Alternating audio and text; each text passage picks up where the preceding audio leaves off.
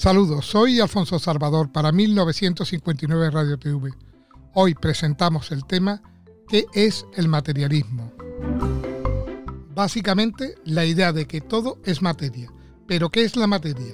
Probablemente la respuesta más inocente y satisfactoria a esta cuestión se remonta al inicio del materialismo con Demócrito de Abdera, en el norte de Grecia, en el siglo V a.C., para quien el mundo consistía enteramente en átomos, minúsculas partículas de un material absolutamente duro, impenetrable, incomprimible, compacto, indivisible e inalterable, que poseían formas y tamaños, pero ninguna otra propiedad, y que se movían en el vacío formando el mundo que conocemos al empujarse unos a otros y rebotar, o bien quedándose enganchados entre sí por causa de su forma. Solo los átomos y el vacío constituían lo real, siendo meramente subjetivos los colores, sabores y temperaturas que nos rodean. El modelo que ofrecía Demócrito ha perdurado con diversas modificaciones y añadidos hasta los tiempos modernos, aunque los escrúpulos sobre la noción de solidez se remontan al menos hasta Luke. Pero en el siglo XX la famosa fórmula de Einstein y la relatividad general han vuelto a sembrar la confusión. La masa, la sofisticada noción que ha reemplazado a la cruda materia.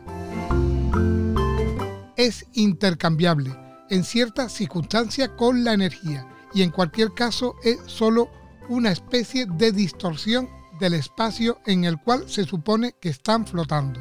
Los fotones y los neutrones tienen muy poca o ninguna masa y tampoco la tienen los campos, mientras las partículas chocan entre sí y se destruyen mutuamente o son despedidas al vacío y vuelven nuevamente a sus campos.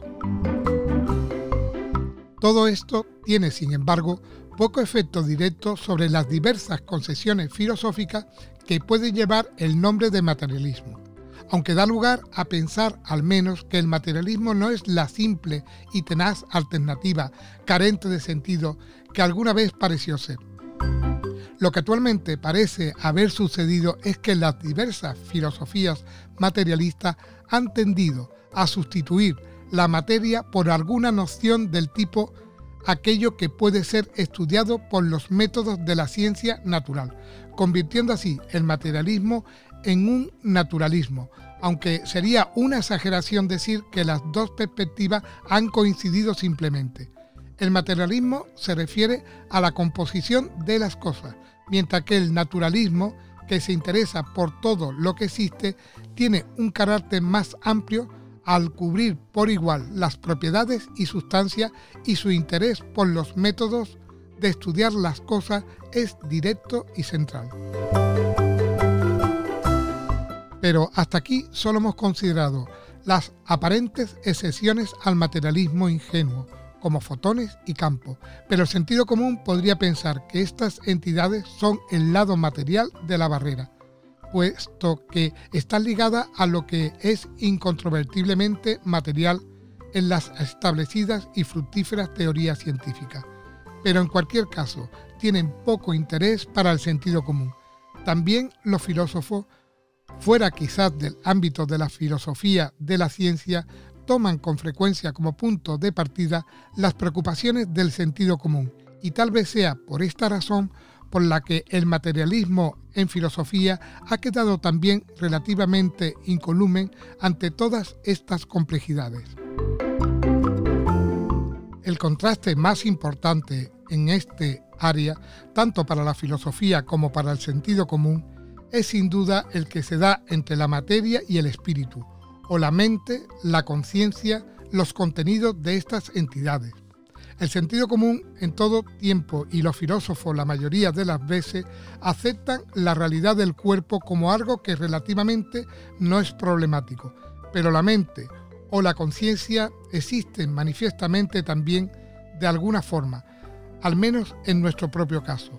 ¿Existe entonces la mente como entidad separada? Esta pregunta forma una importante parte del problema mente-cuerpo, y los materialistas contestarían que no.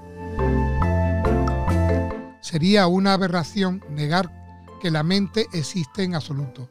Con ello, no haríamos más que plantear una cuestión que tiene su raíz en Protágoras de Abdera, contemporáneo de Demócrito, y Descartes. ¿Qué estatuto tiene entonces la ilusión de la existencia de la mente? ¿Es que la misma ilusión no necesita también mente que las albergue?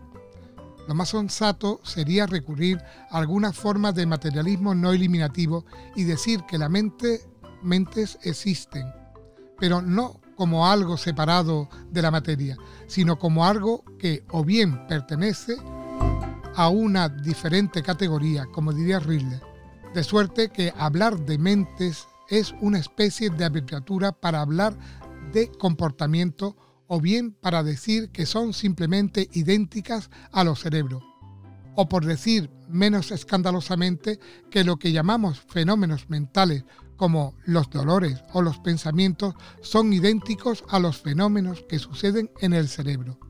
En principio, esta respuesta deja abiertas las cuestiones de si existen algunas mentes sustantivas que tengan esos dolores, esos pensamientos, pero si las hay, tiene que ser idénticas a algo material.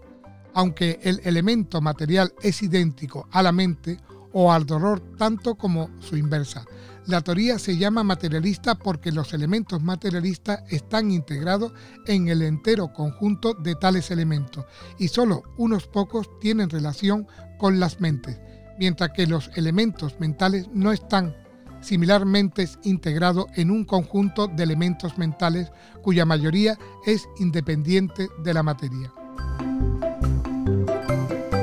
Hay que evitar, sin embargo, un error en este área que se remonta al menos a Platón.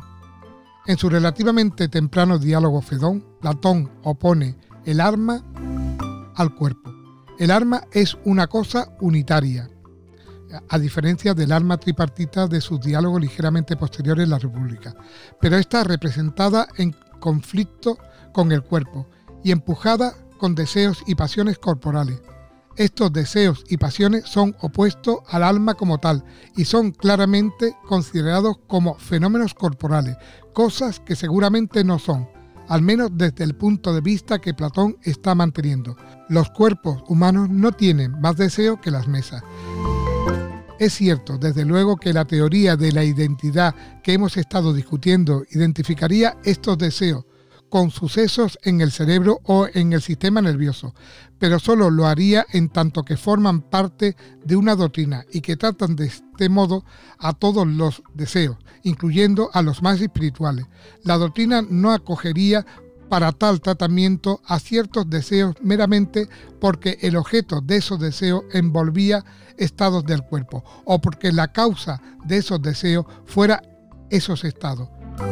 En su posterior diálogo, el Filebo, revisó Platón su concepción sobre este punto.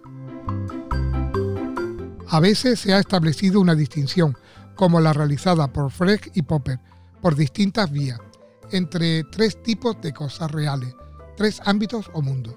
El primero de ellos contiene cosas materiales, incluyendo cosas tales como fotones, que están asociados con cosas fundamentalmente materiales y que podrían ser llamadas cuasi materiales. El segundo contiene cosas psicológicas como pensamientos, sentimientos, dolores, deseos, incluyendo las mentes sustantivas que contienen estas cosas, si es que hay alguna.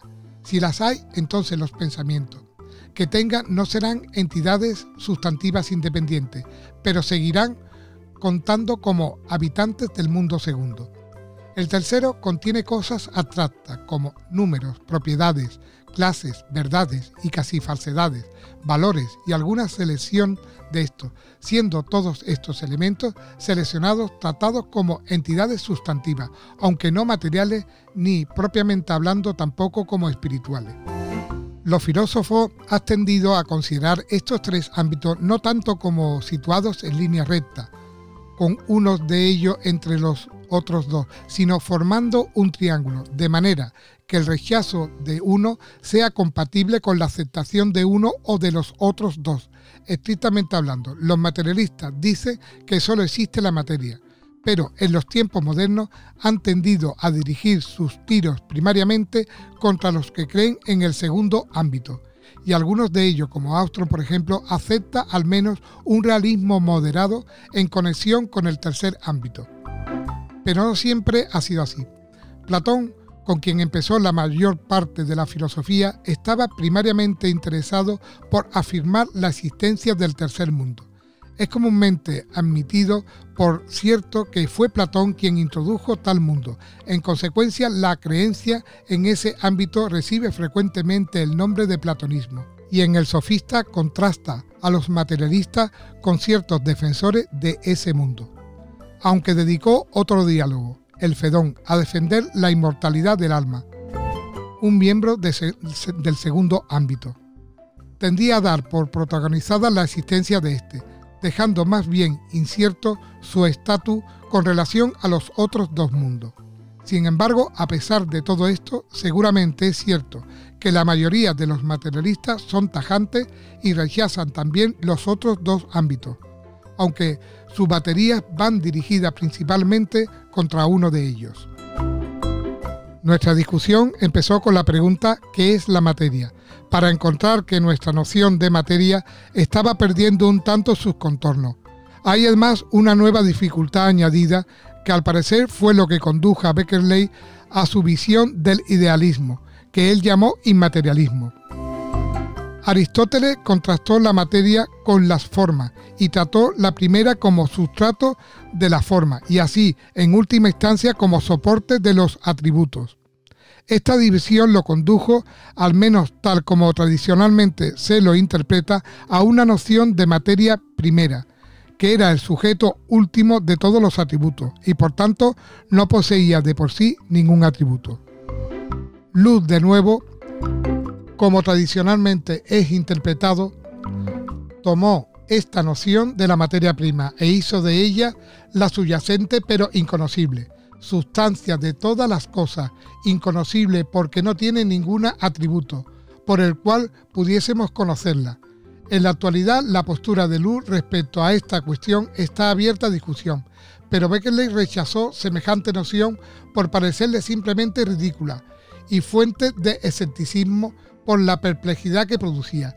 Es evidente que el materialista y ciertamente todo el que acepta la materia en absoluto debe dar alguna explicación sobre la naturaleza de la materia que la rescate de todas estas críticas. Que esta tarea no es cosa fácil está sugiriendo por el creciente reanimación del idealismo en la filosofía actual.